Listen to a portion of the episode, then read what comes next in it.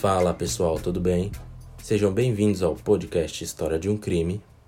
E hoje vamos falar sobre o caso Fará Jorge Fará, que ocorreu em 2003 na cidade de São Paulo. Caso vocês queiram dar sugestões de casos, é só mandar um direct lá no Instagram, arroba História de um Crime.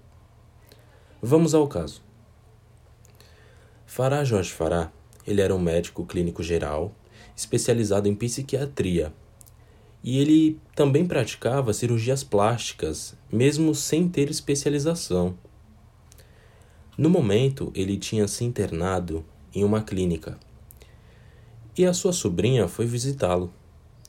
E nessa visita, ele contou para ela que ele tinha surtado e acabou cometendo um crime. E ele deu as chaves do carro para sua sobrinha. Quando ela chegou no estacionamento do prédio dele e ela entrou no carro, ela sentiu um cheiro muito forte vindo do porta-malas do carro. Então ela decidiu ir até o distrito policial e contou a história do seu tio.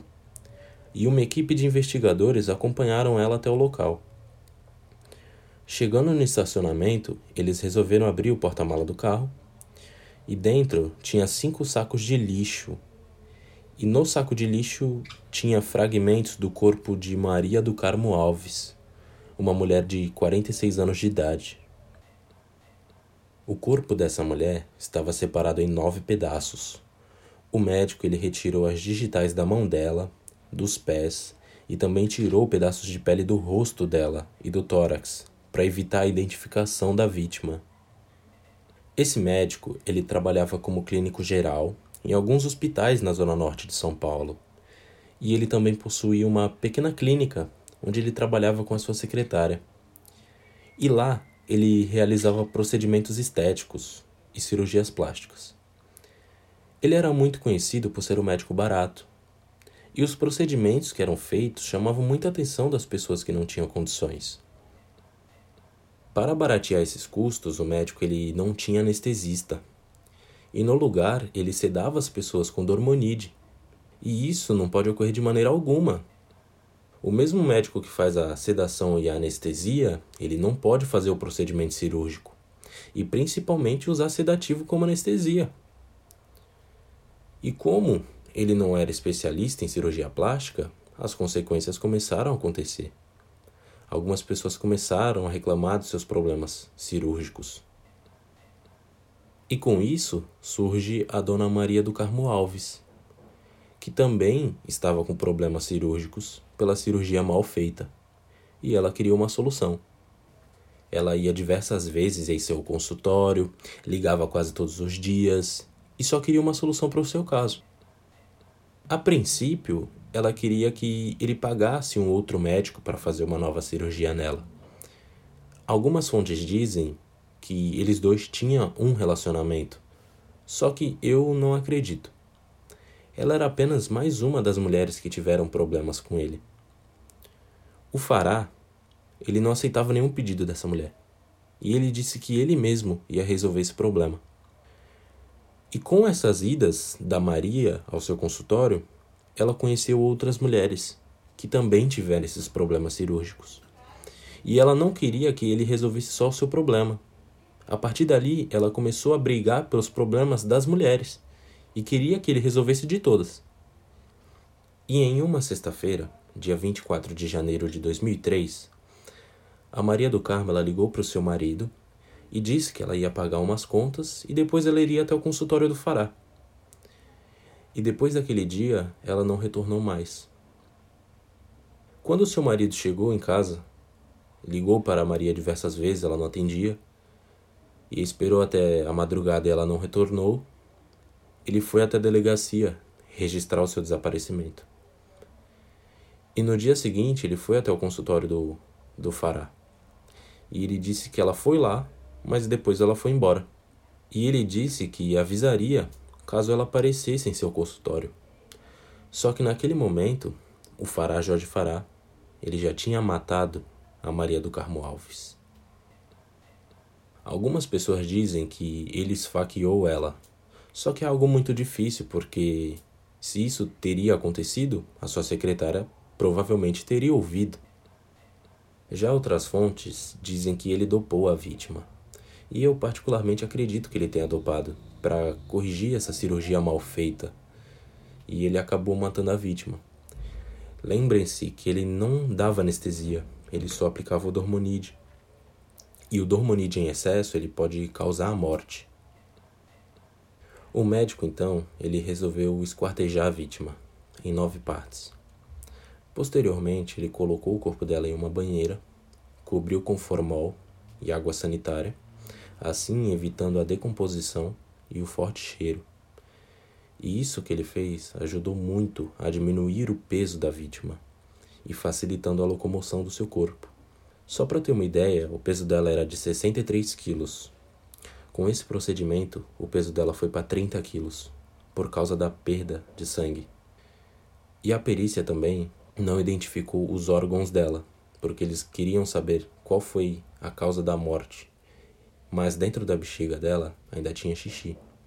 E o xixi tinha vestígios de dormonide. Ou seja, ele deu dormonide para ela antes da morte. Ou ele deu em excesso, ou ele matou ela viva enquanto ela estava sedada. Esse crime ele ocorreu em uma sexta-feira, e no domingo, o médico ele se internou e posteriormente ele relatou tudo para a sobrinha dele. Depois que ele confessou o crime, a polícia prendeu o Fará Jorge, que ficou preso por quatro anos em carceragem no 13º Distrito Policial, que era o distrito adequado para pessoas que possuem ensino superior. E ele disse que ele só matou ela porque ela ficava perseguindo ele e no dia do crime, ela foi até o seu consultório e ele tinha perdido a consciência e só recuperou na tarde do dia seguinte. Posteriormente, a sua CRM foi cassada, não só pelo homicídio, mas pelo fato de fazer cirurgias sem ter especialidade e por usar medicamentos erroneamente, como o Dormonide. Em 2007, a segunda turma do STF concedeu um habeas corpus para ele, e ele foi solto até o seu julgamento. Nesse período que ele foi solto, o Fará Jorge, ele passou no vestibular da USP e no da Unip para estudar direito e filosofia. Já outras fontes dizem que foi para estudar direito e gerontologia.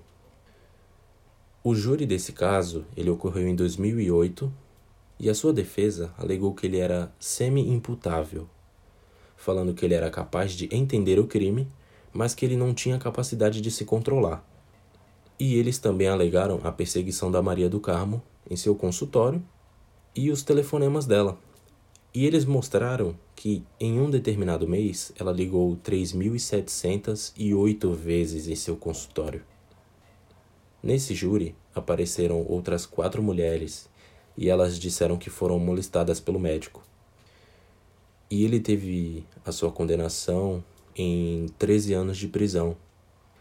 Só que esse julgamento, posteriormente, ele foi anulado. Na ocasião, os defensores pediram a nulidade do júri ao Tribunal de Justiça de São Paulo, que concedeu a solicitação. Somente seis anos depois, em 2014, houve um outro julgamento, onde o médico alegou legítima defesa. Mas a acusação disse que o crime foi planejado. Ele tinha alegado para a vítima que ele ia resolver o caso dela, e ele atraiu a mulher até o seu consultório e acabou matando e ocultando seu corpo. Nesse julgamento, o Fará Jorge Fará ele foi condenado a 16 anos de prisão em regime fechado. A sua defesa, ela entrou com pedido de anulação novamente, como ela tinha feito no último júri. E ele continuou solto até 2017, quando o ministro do STJ, Nef Cordeiro, acatou o pedido da prisão imediata do ex-médico, feito pelo Ministério Público. E quando a polícia teve conhecimento do caso, eles foram até a casa do Fará Jorge Fará efetuar a prisão e quando eles chegaram na casa, eles bateram várias vezes, mas ninguém atendia. A polícia pensou na hipótese da fuga. E eles tentaram entrar na casa E quando eles conseguiram abrir a porta, eles encontraram o ex-médico morto, aos 68 anos de idade, em sua cama com um corte profundo na veia femoral. Os policiais disseram que ele estava vestido com roupas de mulher e ele tinha colocado uma música estranha e praticamente ele tinha feito um ritual para sua morte. Também existem boatos que ele tinha colocado silicone no peito e na bunda, mas nada disso é comprovado. O que mais me impressiona nesse caso é o período de prisão. Ele só ficou preso por quatro anos. Essa burocracia da justiça e a demora processual não adiantou basicamente nada. Porque quando a polícia foi prendê-lo para o cumprimento da pena, ele já estava morto. E pessoal, é só isso. Muito obrigado por ouvir esse podcast. Não esqueçam de seguir a gente lá no Instagram. A gente também posta fotos do caso lá, tá bom? Até o próximo episódio. Fui!